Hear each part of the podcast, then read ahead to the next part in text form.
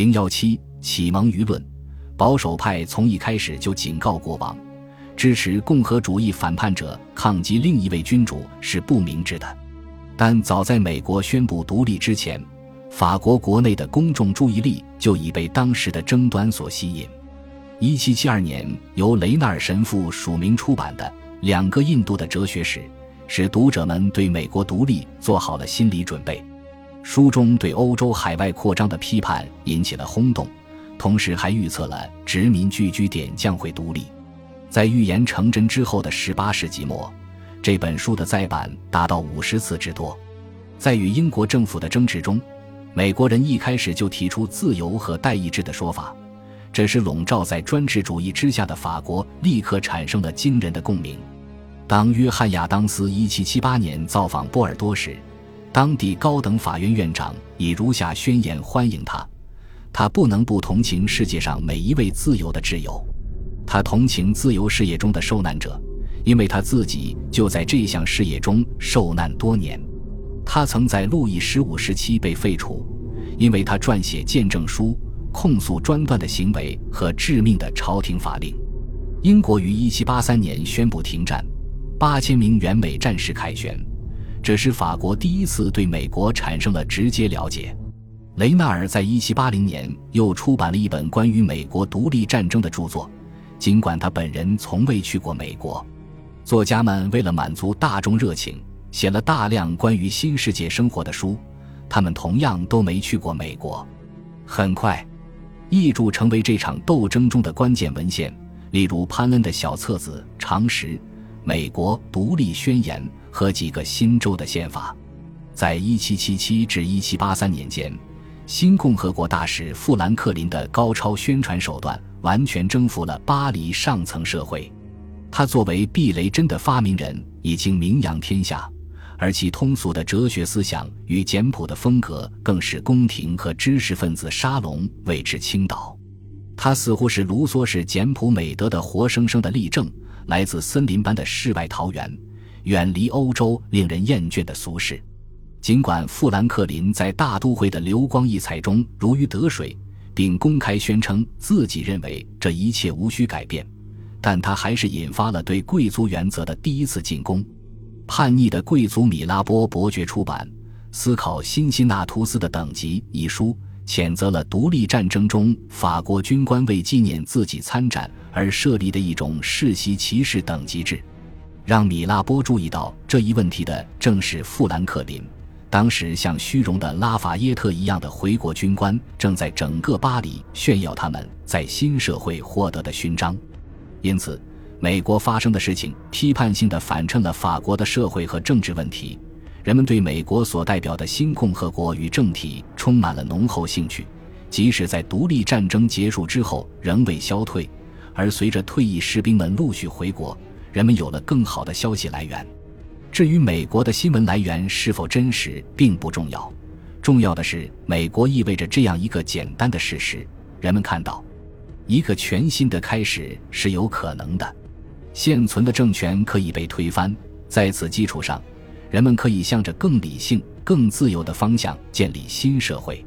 人类法律和社会组织的改善、再生都不再是乌托邦的想象。善于从每次风潮中渔利的临时记者雅克·皮埃尔·布里索最会审时度势。当他读到时下美国最流行的读物克雷福克的《一个美国农民的来信》时，他写道：“在欧洲人麻木的灵魂中，这些信也许能重新激起或唤醒对美德与简朴生活的向往。充满活力的灵魂能得到更多的启示。欧洲人会发现一个他们梦寐以求、渴望实现的国家和政府。”那是一片以他们自己的语言与他们对话的土地，还有让他们为之嗟叹，但终归并不存在于现实中的幸福。事实上，用1789年的革命领导人让约瑟夫·穆尼耶的话说，美国正好迎合了人们对变革的蠢蠢欲动与热烈渴望，在人们追求各种奇观的潮流中。不论是富兰克林的避雷针，以及1783年和1784年法国多个城市中出现的人工驾驶热气球飞行，还是催眠术的流行和通过叩击可能隐藏着的自然力量、动物磁力达到神奇的治疗效果，这种渴望都表露无遗。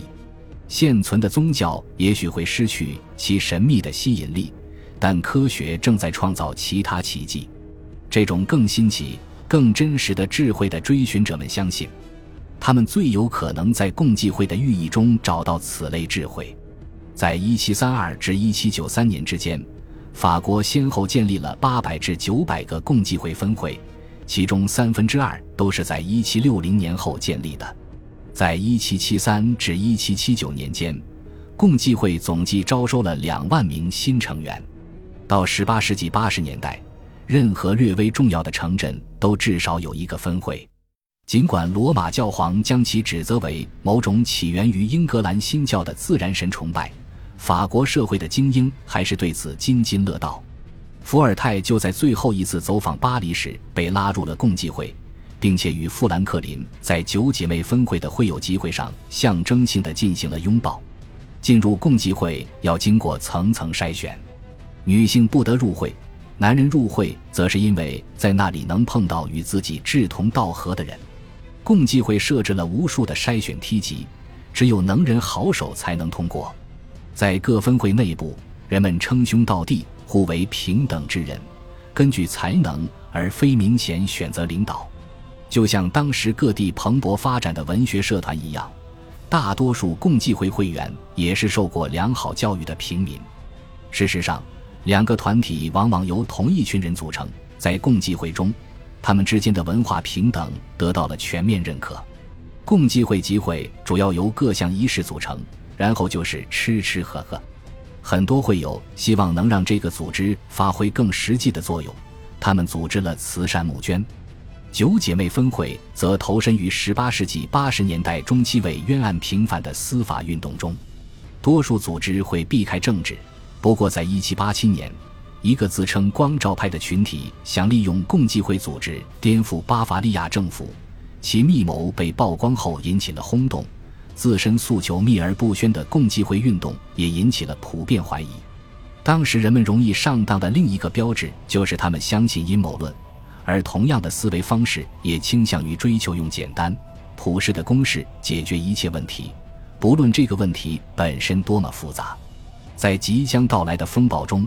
这种心智的限度将暴露无遗。恭喜你又听完三集，欢迎点赞、留言、关注主播，主页有更多精彩内容。